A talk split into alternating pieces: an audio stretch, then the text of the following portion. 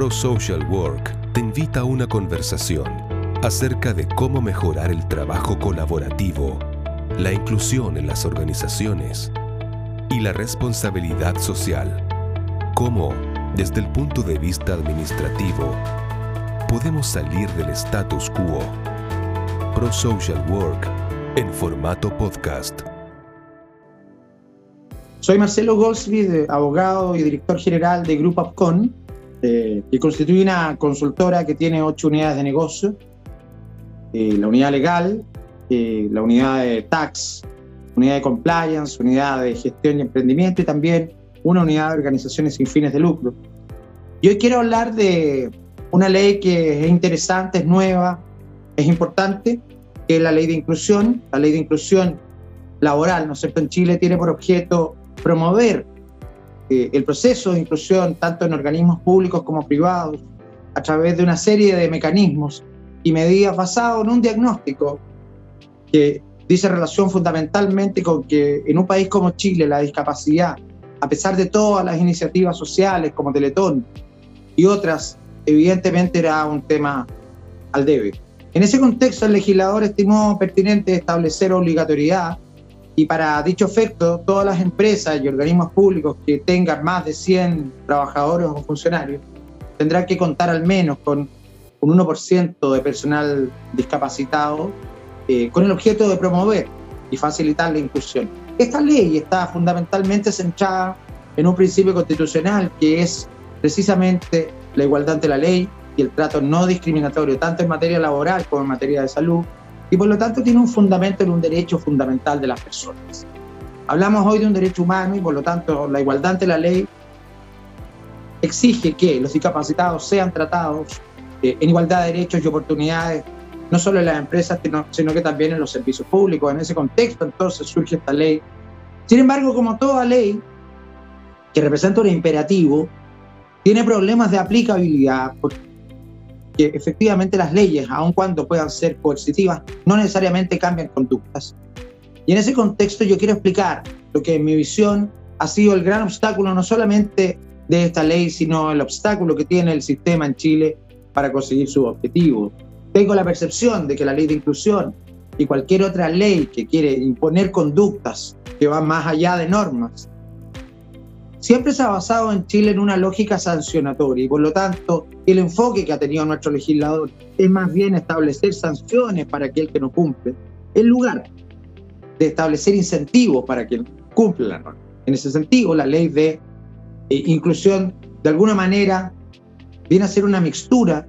porque estimamos que lo más importante, como abogado lo digo, es que las personas cambien sus hábitos culturales y por cierto la ley de inclusión ¿no cierto? lo exige. Hoy no podemos entender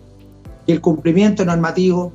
esté únicamente motivado por la aplicación de una multa o de una sanción pecuniaria o una sanción corporal. Y en ese contexto la ley de inclusión tiene que establecer, que así lo hace, incentivos concretos para que en lugar del miedo sean las ventajas, el crecimiento y sobre todo la visión colaborativa la que impulsa a reconocer a todas las personas como iguales en legitimidad y derechos. Por esa razón, la ley de inclusión, por cierto, que es importante no solamente desde el punto de vista de incorporar a un segmento que se ha visto postergado en Chile,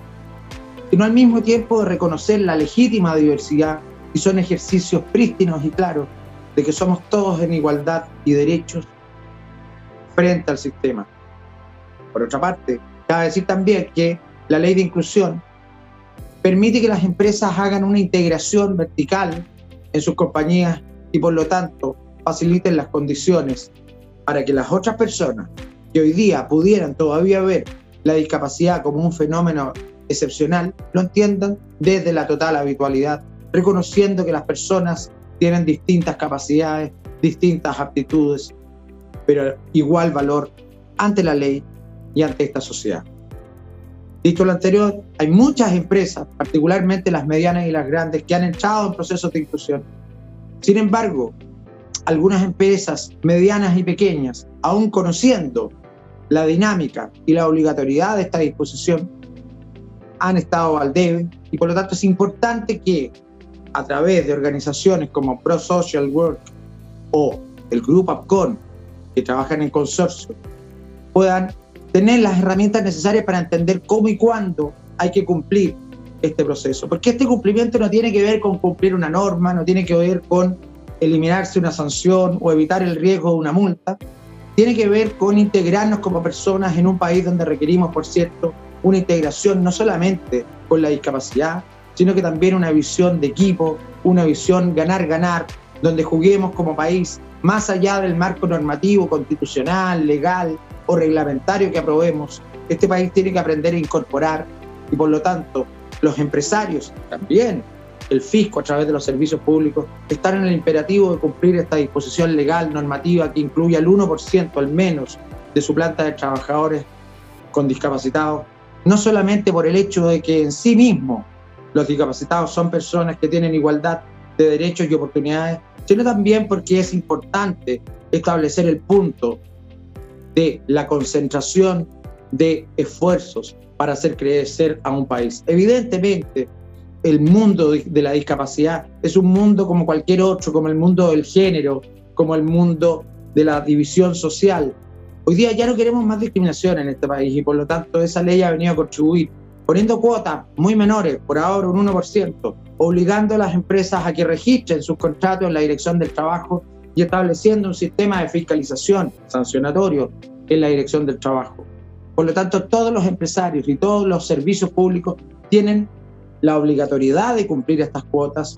en determinadas condiciones, podrán compensarla cuando no puedan cumplirla por la vía de la contratación directa a través de otros mecanismos. Pero la cuestión que está detrás de esto y la cuestión de fondo no tiene que ver con evitar la multa, tiene más bien que ver con profundizar en el proceso integrativo. Chile es un país de diferencias, polarizado, los ricos, los pobres, siempre vemos la situación binaria, los buenos, los malos, el sí, el no, el apruebo, el rechazo, Nunca hemos entendido que la integración y el reconocimiento de la legitimidad del otro y el reconocimiento de la diversidad, de la diferencia, en el marco de un contexto democrático es imperativo para poder establecer la igualdad ante la ley. La igualdad ante la ley no es una letra muerta en una constitución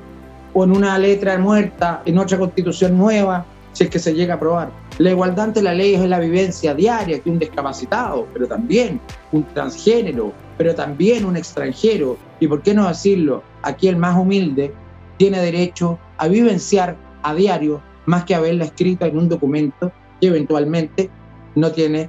un cumplimiento en la práctica. Asimismo, esta ley va a permitir conectarse con un derecho fundamental, que es el derecho a la igualdad ante la ley, y por lo tanto serán los tribunales, a través de un recurso de protección, los que establezcan por la vía de la discusión judicial cuando un discapacitado se siente vulnerado en sus derechos fundamentales. Porque no se trata solamente de la inclusión del 1%, de uno cada 100 trabajadores